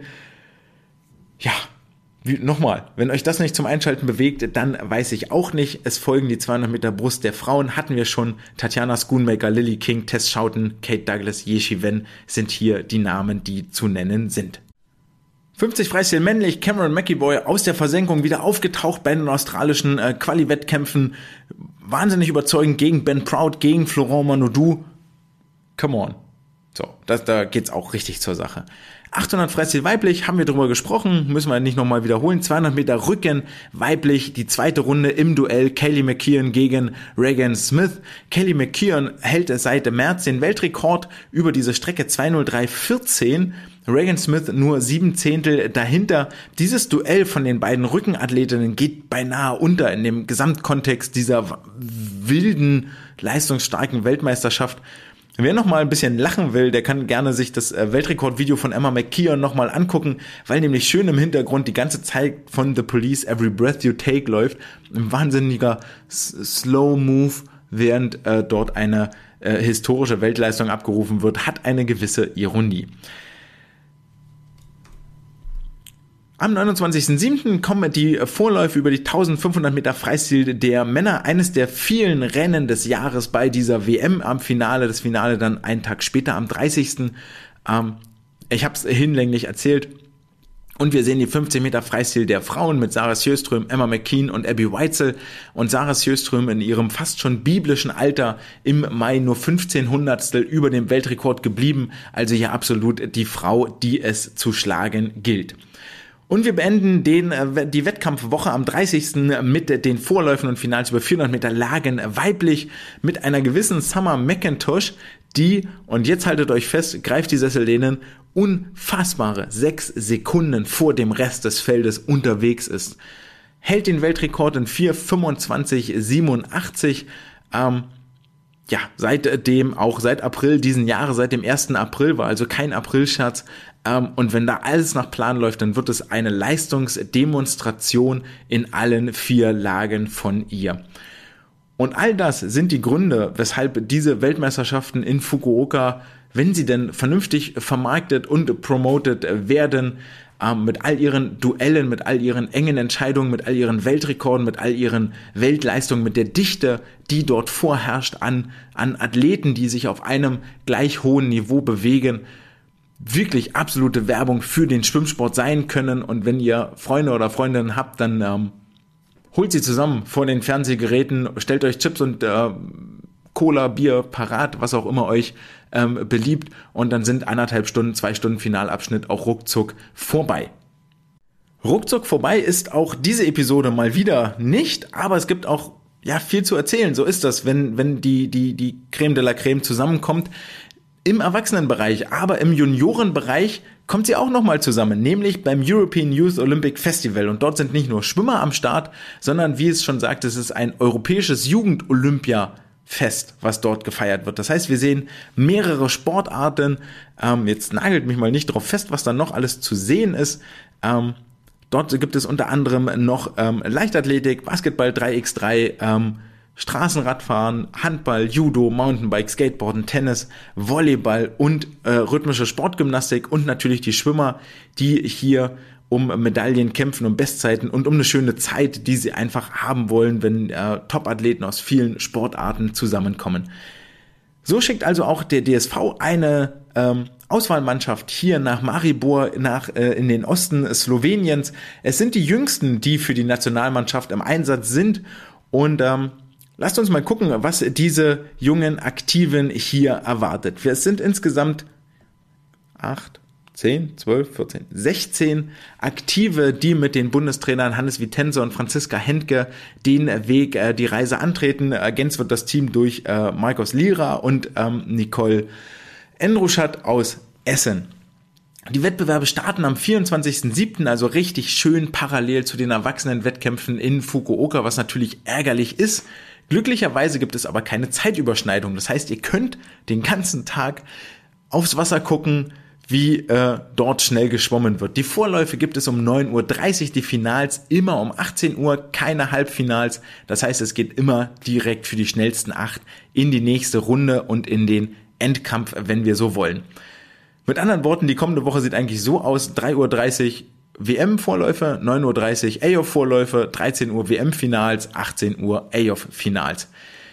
Für die Jahrgänge weiblich 0809, männlich 0708 und da sind einige klangvolle Namen dabei, die dem interessierten Zuhörer gar nicht mehr so fremd sein sollten. Es ist ein Leo Leverkus, der mitfährt, ein Linda Roth, Limaris Dix, der eine hervorragende DJM hatte, ein Hugo Engelin, Subey Beltar, Fiona Kufal, Hanna Schneider, Laura Kohlmann, Alina Bajewitsch, dazu kommt eine Sydney Savannah Ferch, ein äh, Finn Jona Neuwirth, ein Carlo Zander, ein Jara Riefstahl, Leonard von Hunius, Leni Wendrich und Eva zur Brügge. Damit haben sich hier in diesem Team einige deutsche Jahrgangsrekorde und deutsche Jahrgangsmeisterschaftsmedaillen versammelt, die auch schon ähm, durchaus mal Finalluft in der offenen Klasse schnuppern durften. Grüße gehen raus, unter anderem nach Cannstatt und Linda. Es gab je, je Lager und Jahrgang eine Nominierung, wenn ich das richtig sehe, ich zähle jetzt nicht auf, wer hier alles einzelne Strecken schwimmt, aber wirklich erwähnenswert sind ähm, zwei Sachen. Zum einen ist es Finn Jona Neuwirth von den Berliner Wasserratten, der auf insgesamt sieben Starts kommen wird, drei Einzelstrecken und dazu kommen vier Staffeln, so ist es den Meldelisten zu entnehmen. Und es ist Leo Leverkus aus Karlsruhe, der ein absolutes Hammerprogramm vor sich hat und vermutlich das ein oder andere Mal ähm, der Jonas Holzwart seinem Trainer dankbar sein wird, dass er ihn im Training so fleißig gescheucht hat. Leo wird wohl auch sein Zelt nämlich aufschlagen in äh, den äh, Wettbewerben dort und einfach auf der Luftmatratze im Warm-up und äh, Cooldown-Pool übernachten. Für ihn stehen die 200, 400, 1500 Freistil an, die 200 Delfin, die 400 Lagen und als wäre das nicht genug, gibt es noch einen Staffeleinsatz. Viel Erfolg dabei, glücklicherweise, wenn ich das richtig im Hirn habe, fangen die Wettbewerbe mit den 400 Meter Freistil an und äh, möglicherweise sehen wir dort auch schon den ersten deutschen Jahrgangsrekord, der fallen wird und das ist dann wirklich ein absoluter Uralt-Rekord und mit uralt meine ich nicht uralt, sondern ur-ur-uralt. Also der hat richtig, richtig Bart. Der ist nämlich aus dem Jahr 76 und stammt von Rainer Henkel. Auffällig ist, eine Strecke wird völlig, völlig blank gelassen, nämlich die 200 Meter Rücken männlich.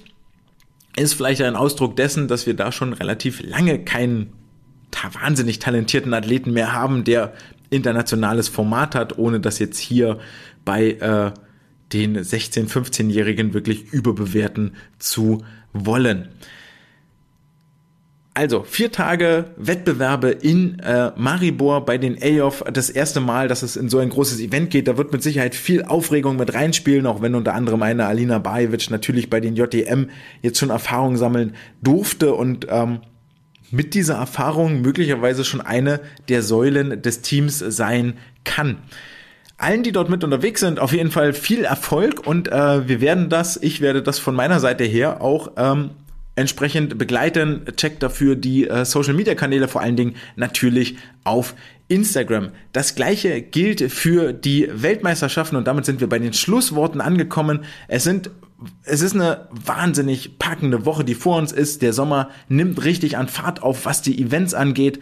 Und jetzt nochmal Zähne zusammenkneifen, die Fernsehbildschirme anwerfen, ähm, cheeren, routen, applaudieren, seid dabei, seid involviert, informiert eure Arbeitskollegen. Es werden spannende Titelkämpfe. Ich hoffe, ich konnte euch äh, Lust darauf machen und möglicherweise hören wir uns nächste Woche mit einem hoffentlich erfolgreichen Zwischenstand wieder.